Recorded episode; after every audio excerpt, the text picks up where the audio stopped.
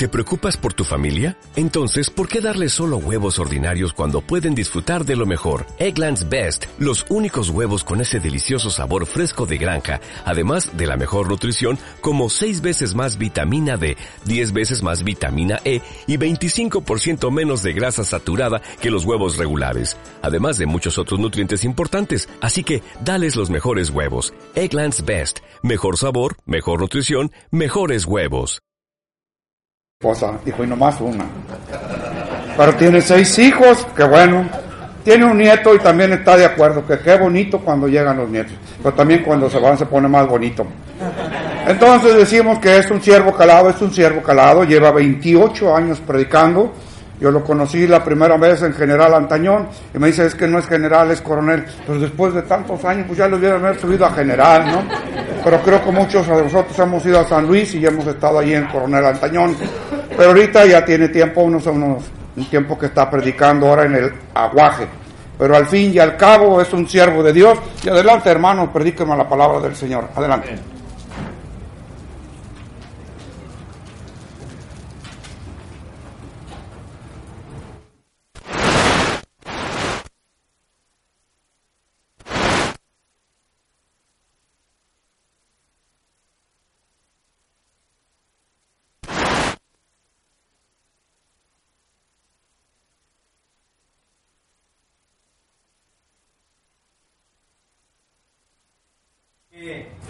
¿Qué cuestiones hubo, hubo aquí? Voy a tenerle que citar parte de la escritura y le voy a tener que decir, vimos ahí gigantes, raza de gigantes, y les parecíamos como langostas. De veras que compartir el púlpito con estos grandes hombres de Dios es un privilegio tremendo. Hermano Juan Luna. Eh,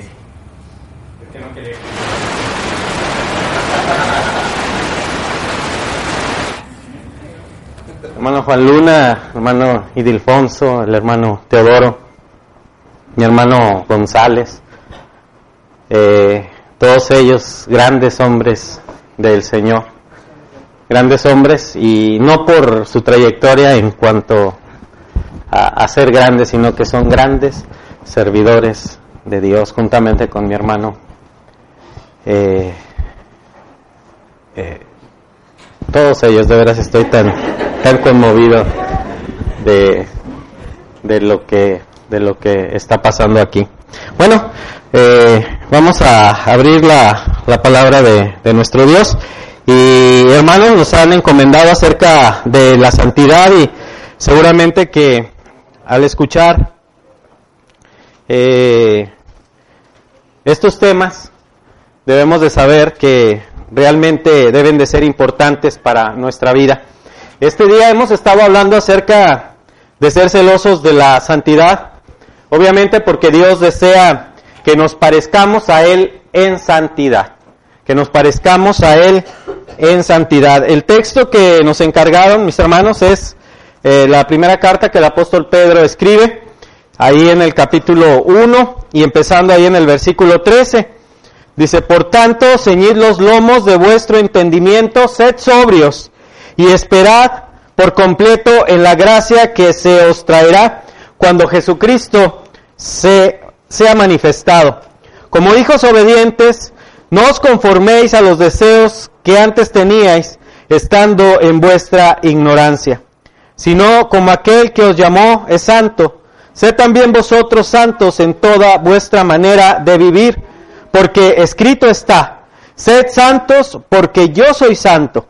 Y si invocáis por Padre aquel que sin acepción de personas juzga según la obra de cada uno, conducidos en temor todo el tiempo de vuestra peregrinación, sabiendo que fuiste rescatados de vuestra manera de vivir, la cual recibisteis de vuestros padres, no con cosas corruptibles como oro o plata, sino con la sangre preciosa de Cristo como un cordero sin mancha y sin contaminación. Es la palabra de nuestro Dios. Cuando analizamos, hermanos, la palabra de Dios y vemos ahí en el capítulo 14 y en el versículo eh, en el versículo en el capítulo 12 y en el versículo 14 del libro de los Hebreos debemos de saber que el tema de la santidad no es desde luego un asunto trivial, no es un asunto sencillo, es un asunto de vida o de muerte espiritual. Eh, dice la escritura, ¿verdad? Que no debemos vivir conforme a, a una vida de pasión, sino a una vida de convicción.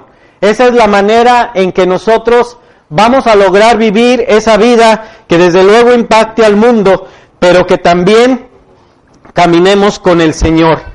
Así que nuestras convicciones, desde luego, deben de estar basadas en la verdad de nuestro Dios. Esa, creo, es la solidez de la vida en santidad. Hay algunas versiones de la escritura y leyendo precisamente Hebreos capítulo 12, versículo 14, por ejemplo, la versión viviente dice, esfuércense por vivir en paz con todos y procuren llevar una vida santa, porque los que no son santos no verán al Señor. Asunto de vida o de muerte. Dice también la escritura, traten de vivir en paz con todo mundo y tengan una, una vida libre de pecado. El que no tenga una vida dedicada a Dios no podrá ver al Señor. Palabra de Dios para todos, ¿verdad? Así que hermanos, el asunto de la santidad es un asunto de vida o de muerte. Ahorita el hermano eh, Rodríguez me regaló un libro, este, no sé si traiga más para que ya no le pida. Así que eh, él hablaba precisamente en ese libro de la importancia de la santidad. Es un asunto, es un asunto de vida o de muerte espiritual. Yo en esta hora, hermanos, he tratado de relacionar la cuestión de la santidad de una manera práctica. El apóstol Pablo dice en su segunda carta a los Corintios, ahí en el capítulo 11, versículos 2 y 3, que él había desposado, o sea, él al haber entregado el Evangelio a los Corintios, era como si se hubieran celebrado unas bodas, y creo que es así.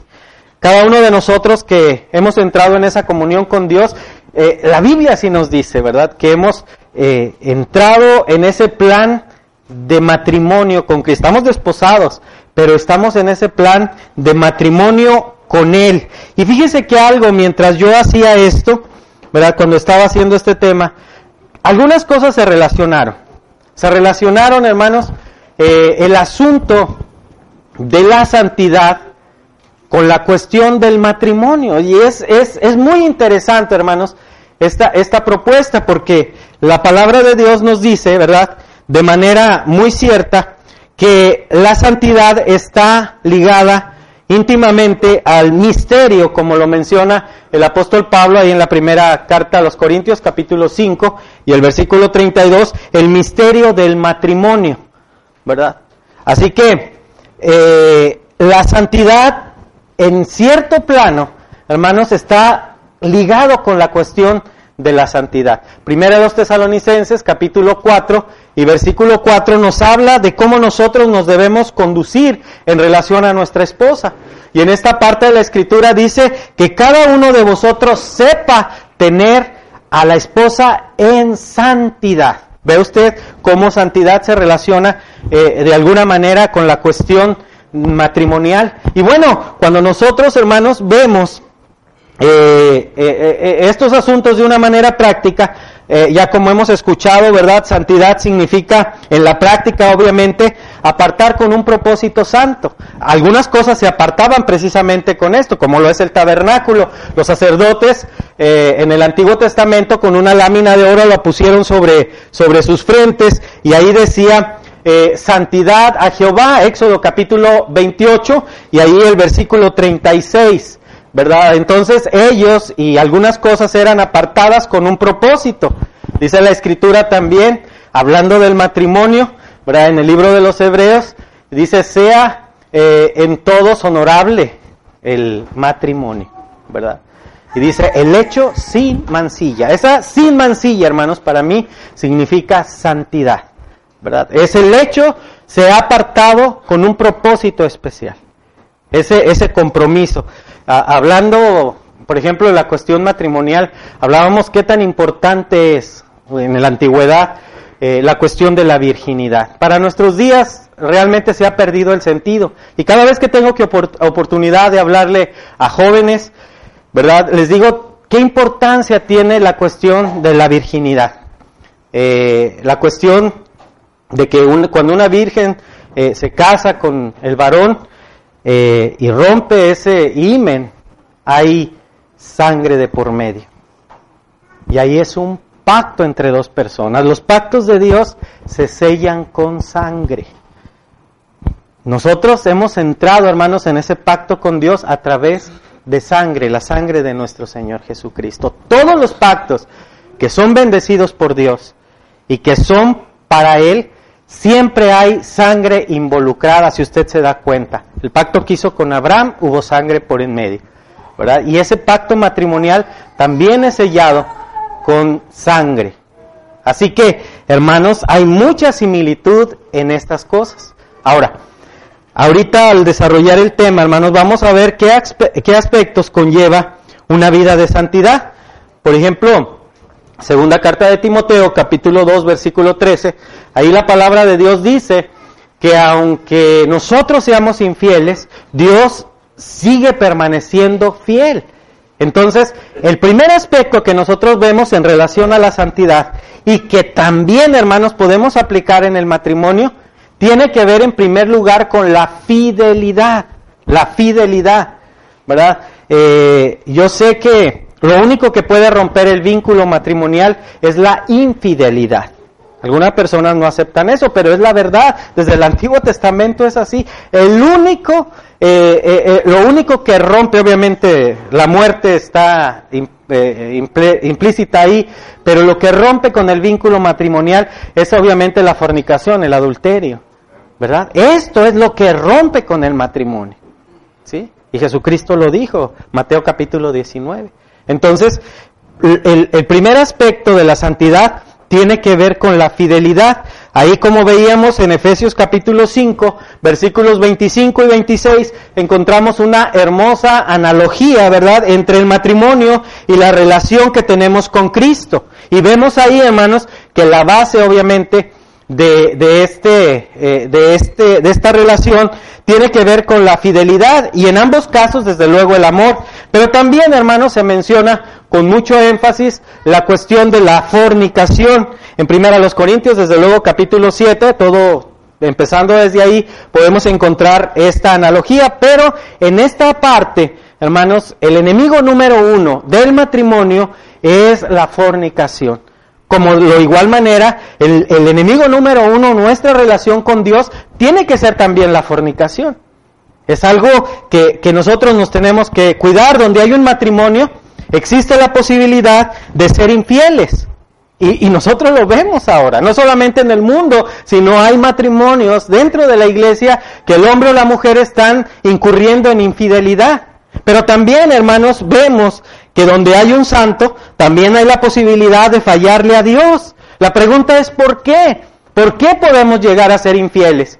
Bueno, pienso que somos humanos y por tanto sujetos a pasiones, ¿verdad? Nadie es inmune a la infidelidad, nadie es inmune a la infidelidad, a la fornicación espiritual. El mismo apóstol Pablo en su primera carta que escribe a los Corintios, ahí en el capítulo 9, versículo 27, él nos está hablando, hermanos, que cabe la posibilidad de deslizarse, dice él, y no sea que habiendo sido heraldo para otros, yo misma, yo mismo venga a ser eliminado. Hermanos, está hablando desde luego de, deslizarse de la fe. Encontramos también que tenemos una naturaleza pecaminosa. El apóstol Juan en su primera carta, ahí en el capítulo 1 y versículo 8 nos dice que si decimos que no tenemos pecado, nos engañamos a nosotros mismos y la verdad no está en nosotros. Así es que lo que encontramos es que tenemos una naturaleza pecaminosa y desde luego, hermanos, nadie está totalmente ajeno a poder tropezar. Lo que encontramos es que nadie necesita entrenarnos, ¿verdad? Nadie necesita entrenarnos para que pequemos. Nacemos con esa eh, esencia pecaminosa, pero más bien es necesario, como dice Timoteo, ejercitarnos en la piedad, ejercitarnos en la piedad. Así que la realidad es difícil hacer lo que se debe.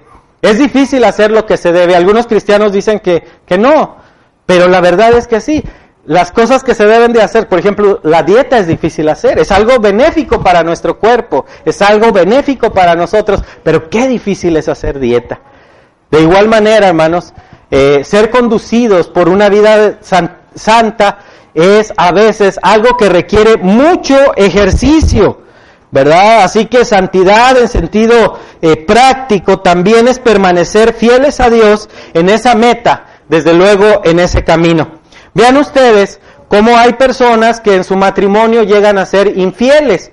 Hay infieles que son ocasionales, ¿verdad? Ocasionalmente lo hacen, probablemente un viaje, algo que el mundo llama una canita al aire. No pasa nada en mi matrimonio, simplemente algo ocasional. Y hay otros que definitivamente han abandonado a sus esposas, ¿verdad? Dejando a sus esposas por otras mujeres. Eso ocurre también en la vida en Cristo. Somos muchas veces fornicarios ocasionales. Continuamente estamos resbalando, ¿verdad? Y regresamos a la iglesia y a veces un poco arrepentidos, un poco avergonzados, pero al paso del tiempo otra vez nos restauramos. Hermanos, eh, hay peligro en esto. Hay peligro porque muchas veces alejarse del mundo y entrar en la presencia de Dios es en sentido práctico la santidad y les vuelvo a repetir, no es fácil. Es fácil hacer lo que nos gusta, lo que nos da una satisfacción inmediata. Hay que aprender convicciones, hay que aprender, hermanos, a ser fieles. Vivir a través de pasiones humanas seguramente nos va a llevar al error, seguramente nos va a llevar a equivocarnos. Vivir a través de convicciones desde luego, esas convicciones deben de ser bíblicas, siempre será algo acertado, vivir con principios apropiados. Muchas veces la inconstancia también en las cosas de Dios va a reflejar la inmadurez que podríamos tener, la cual puede ser también incluso un causante de infidelidad. La Biblia dice que el hombre de doble ánimo es inconstante en todos sus caminos. Santiago capítulo 1 versículo 8. Tanto en la vida marital como en Cristo Jesús es necesario crecer para ser cada vez más fieles. Separarnos de Dios es fácil. El mundo es atractivo. No tenemos que aprender a pecar. No tenemos que aprender a pecar. Tenemos que aprender a mantener nuestra santidad. Y es un mandamiento de parte de Dios que nosotros seamos santos.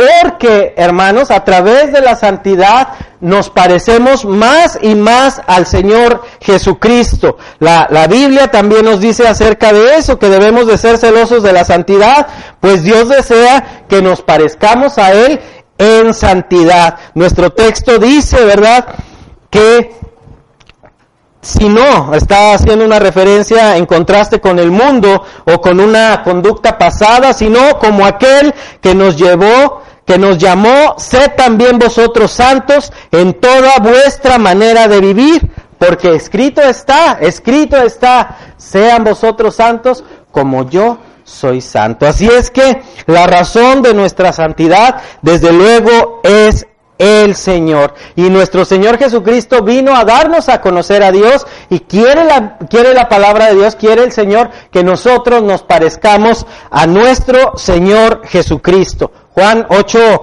19 dice que si nosotros conocemos a Cristo, entonces conocemos a Dios. Y si conocemos a Cristo, la Biblia nos dice que tenemos que parecernos a Él. Así que hay que aprender a amar, no con un sentimentalismo, no a través de pasiones, ¿verdad? Hay muchos matrimonios que están a base de pasiones, de lo que siento, pero esto no es así.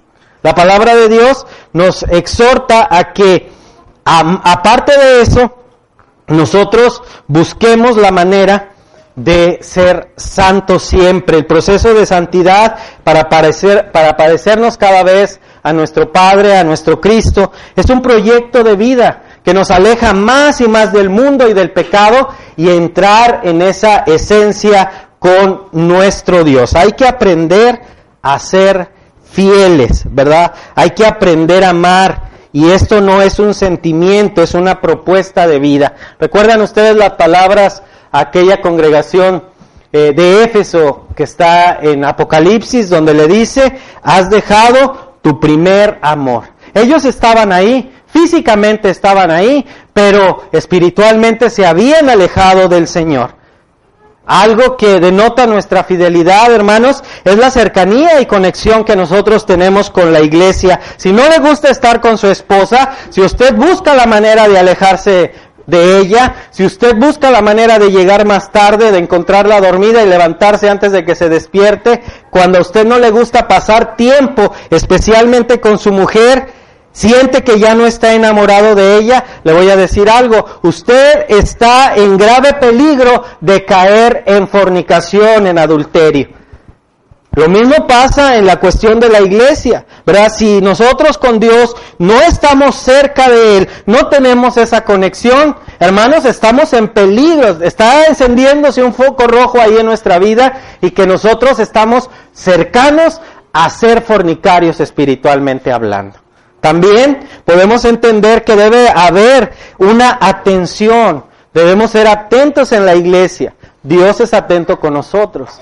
Eh, dicen que ya se acabaron aquellas atenciones que se tenían con la esposa, ¿verdad? Este, ya no le abren la puerta del carro. Bueno, sí abren la puerta del carro.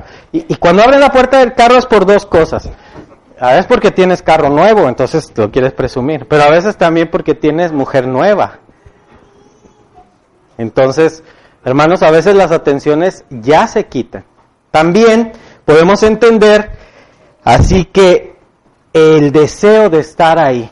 ¿Recuerda usted el Salmo 133? Mirad cuán bueno y cuán delicioso es habitar los hermanos juntos en armonía. Si a usted no le gusta esto, si a usted no le gusta la armonía, si a usted no le llega ese olor de Dios cuando está en la iglesia, hermanos, está alejando y su fidelidad está menguando en usted.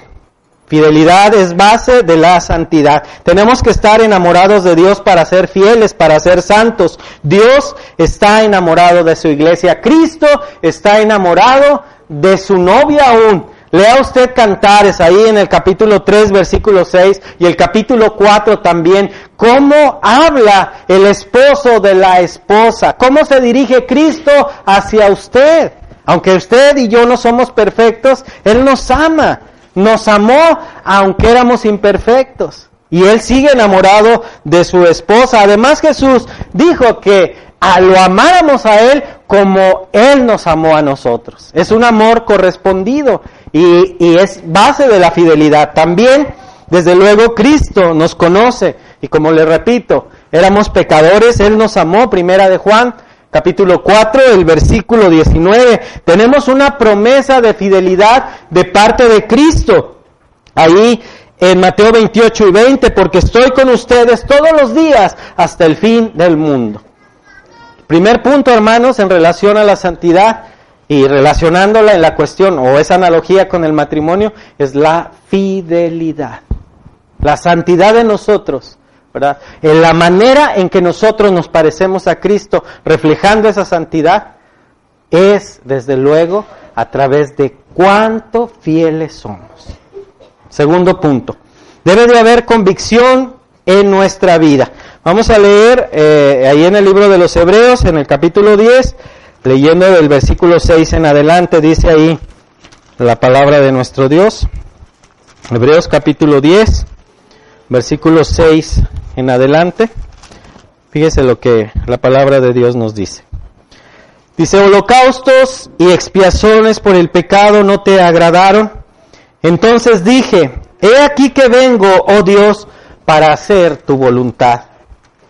Como está en el rollo del libro, está escrito de mí, diciendo primero, sacrificio y ofrenda y holocausto y expiaciones por el pecado no quisiste, ni te agradaron las cuales cosas se ofrecen según la ley, y diciendo luego, he aquí vengo oh Dios para hacer tu voluntad. Quítalo primero para establecer lo último. Fíjese y note el versículo 10 en esa voluntad, es decir, en esa convicción, en esa decisión.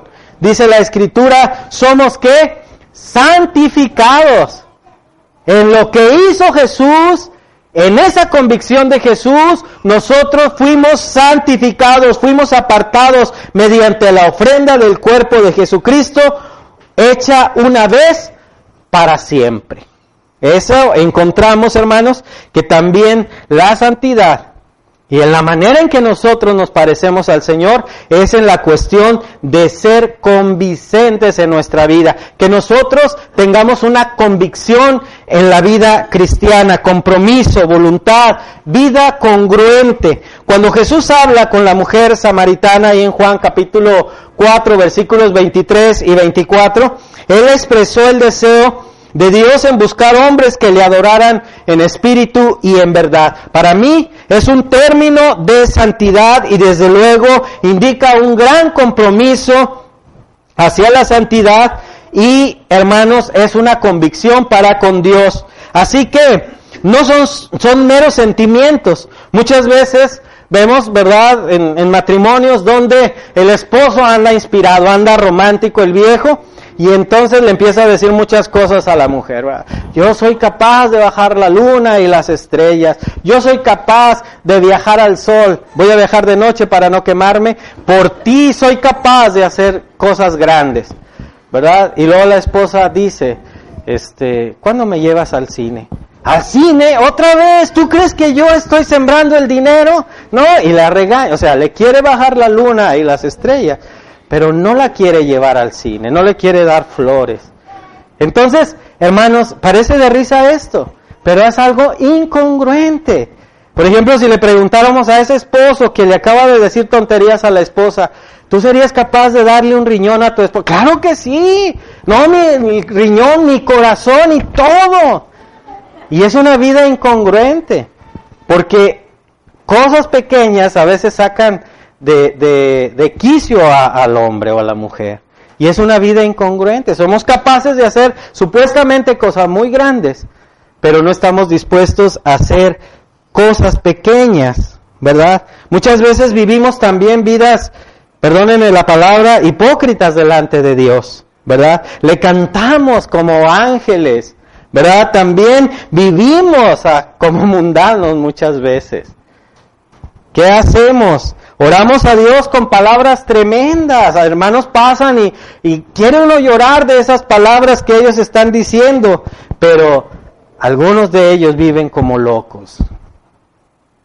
Es una vida incongruente. Palabras y hechos completamente diferentes. El Señor dice igual que la esposa, ¿qué le pasa a este?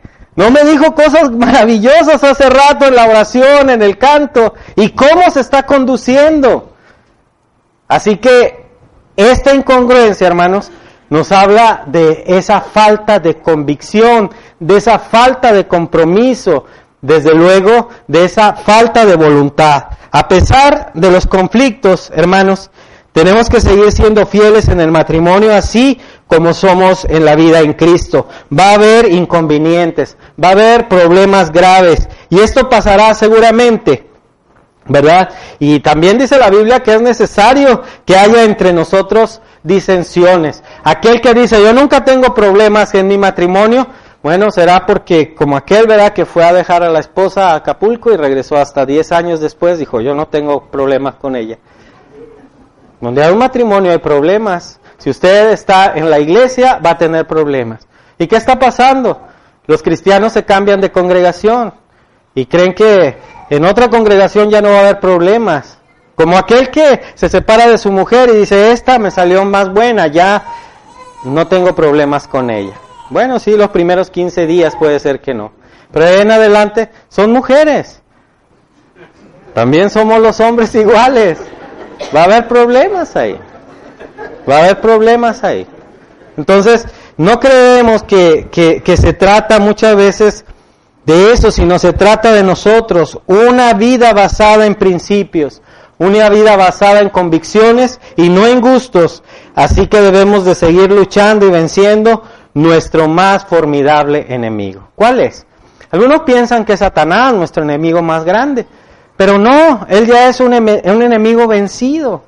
Jesús ya le venció, ¿verdad? Hay, hay, hay congregaciones donde obviamente no de la iglesia del Señor, que se pasan horas, ¿verdad? Tratando de sacar al demonio, ¿verdad? Exorcitando gente. Pero la Biblia es sencilla. ¿Qué dice? Resista al diablo y huirá de vosotros. Es sencillo. Sin embargo, creemos que Satanás, y le echamos la culpa de todo, es que Satanás, es que Satanás, no, es un enemigo vencido, Y si Cristo le venció, nosotros también, y es sencillo, resistan al diablo y él huirá de vosotros. El problema es que no le, no le, no le resistimos, cedemos muy fácil. Por eso a veces somos vencidos también. A veces pensamos que el mundo, y vaya que la influencia del mundo es grande, es poderosa. Vivimos en un mundo liberal completamente, moral.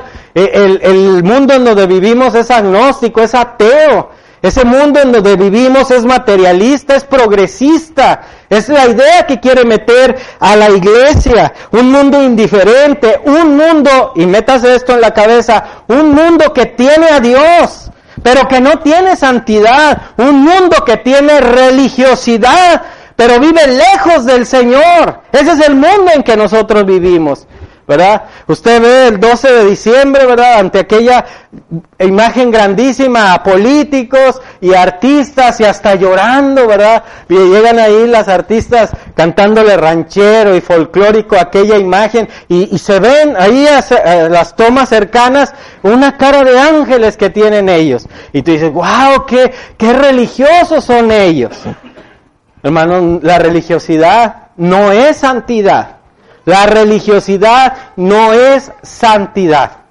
Y permítame decirle algo, ¿verdad? Eh, este mundo que es religioso, no es santo, sino religioso, y le voy a decir algo, lo más destructivo de la humanidad, no crea usted que son las guerras, no crea que es la bomba que se echó allá en Hiroshima y Nagasaki, no son esos, no son todos los artefactos nucleares que tienen aquellos países, no, lo más destructivo, y chequen la historia, lo más destructivo es la religiosidad.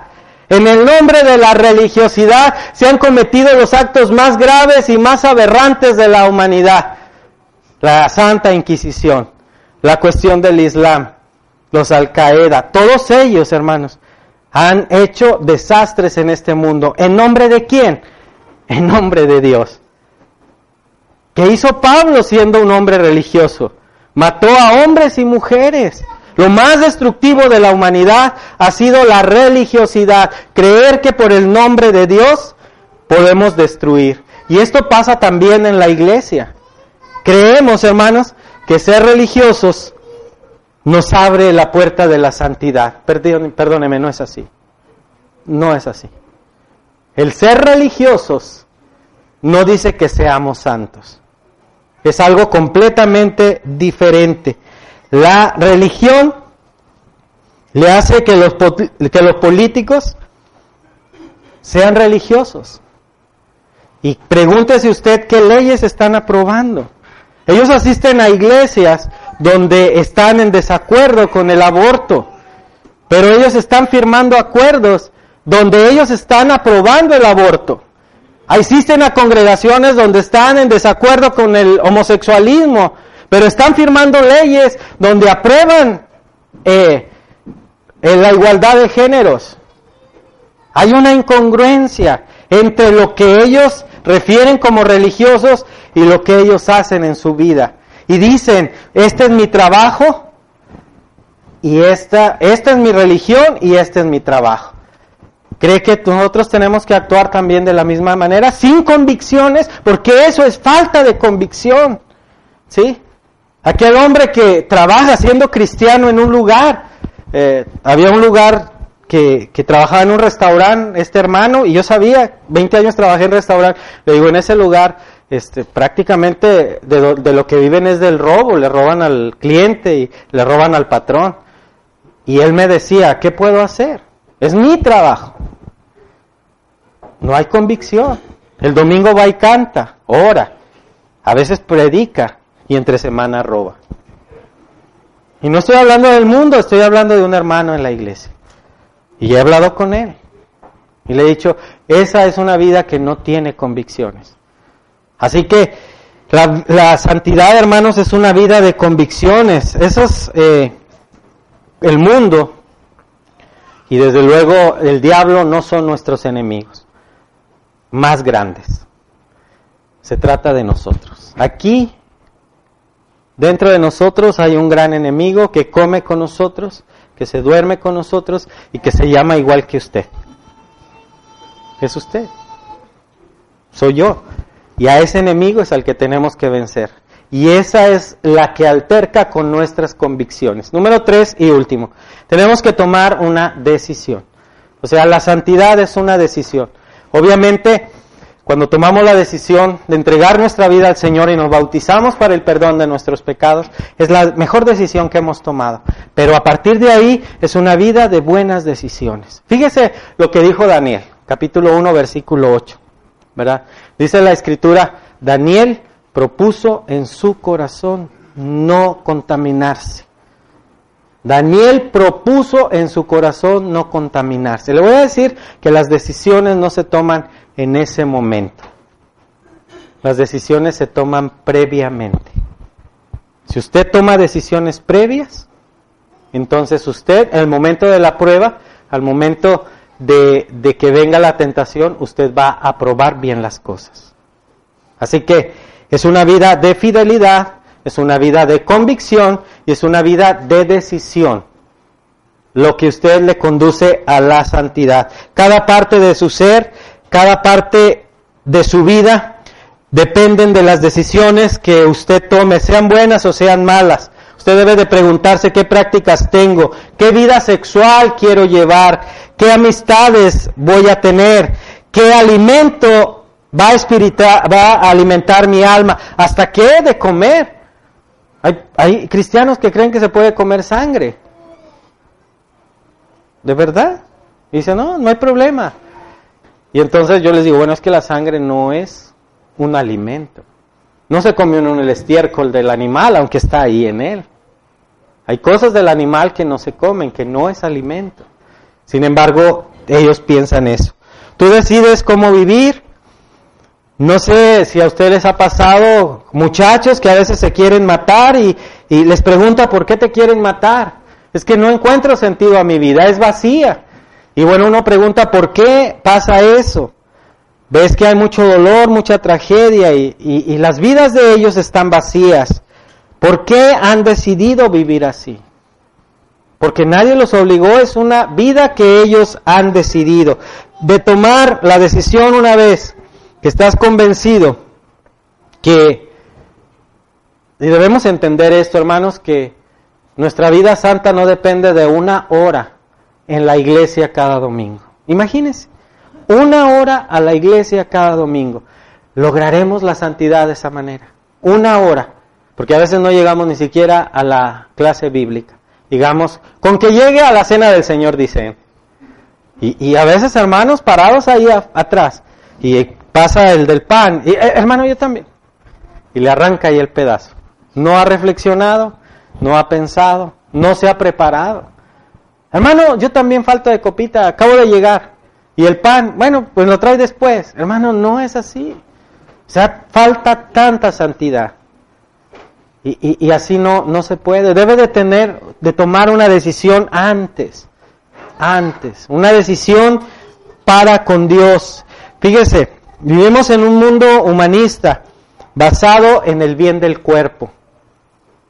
Y, eso ha infectado a la iglesia. Creemos que la vida en la iglesia debe de ser una vida cómoda y fácil.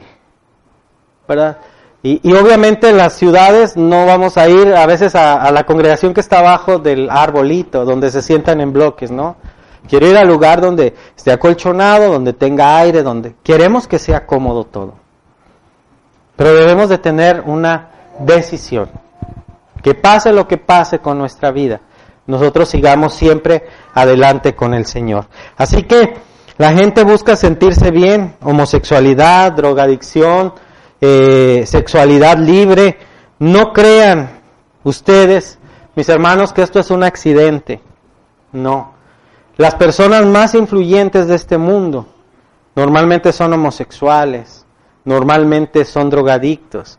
Y no crean ustedes que esto es un accidente, que Ricky Marty llegó a declararse homosexual de manera accidentada, no. Es un mundo en el que vivimos bien estructurado que, que, que Satanás ha diseñado para impactarnos con esas ideas, que tiene todos los recursos a su alcance, todo el dinero a su alcance. Así que, hermanos, no se trata de qué corrompido esté el mundo. Ahora, la otra vez me preguntaron que si yo estaba de acuerdo con que se abortara. Y mis hijos me decían, ¿tú no estás preocupado de que cambien las leyes? Y yo le dije, no, mientras no cambien mis decisiones. Hermanos, les voy a decir algo. No importa cuán grave se ponga el mundo. Se trata de mí. Se trata de mi fidelidad. Se trata de mis convicciones. Se tratan de mis decisiones basadas en la palabra de Dios. Eso es lo que hace de mí una persona santa, no una persona religiosa. Porque las personas religiosas cantamos bien, oramos bien y maltratamos a la esposa. La religiosidad nos permite, hermanos, tomar incluso el púlpito y ser infieles. ¿Cuántos predicadores se han parado aquí y han fornicado en la tarde, saliendo del púlpito? Es terrible esto. Y a veces pensamos, hermanos, que con la religiosidad podemos encontrarnos con el Señor. Y ahí lo dice. Sin religiosidad nadie verá al Señor, porque era fácil y es relativamente fácil ser religioso. Algunos dicen, hermano, y les voy a decir algo, algunos cristianos dicen que ni siquiera es fácil ser religioso, porque yo le pregunto, ¿qué es para usted ser religioso? Dice, bueno, pues eh, venir toda la... Yo le pregunto, ¿qué es para usted ser santo? Y dice, bueno, venir, asistir, sentarme, escuchar, eh, eh, orar, cantar. Esas son parte, le voy a decir algo, quien viene a cantar, a orar, a escuchar el mensaje, puede llegar a ser una persona completamente perdida delante de Dios. ¿O no es cierto? Sí. Pasaba con los escribas y fariseos, tenían una religión y eran muy religiosos. También los del libro de los Hechos eran personas muy religiosas. En todo observo que son muy religiosos. La gente puede llegar a ser religiosa. Pero hermanos, no se trata de religión, se trata de santidad. Y la santidad es a través de una verdadera fidelidad, de una verdadera convicción, de una verdadera decisión de una vez por todas de entregarnos a Dios en todos nuestros aspectos. Dice la Biblia, dejemos una manera vana de vivir y que no hemos recibido nada de gloria por eso. Que de aquí en adelante, hermanos, nuestras convicciones sean en convertirnos en no en personas religiosas. No piense usted que se va a vestir de cierta manera o que va a escuchar eh, música de cierta manera. No. Cuando cambie su santidad, va a cambiar todo su exterior. No al revés. No al revés. Así que, hermanos, la recomendación es, seamos santos santos como lo hemos explicado en esta mañana, no solo yo, sino también mis hermanos, sean santos como Dios es santo. Dios le bendiga.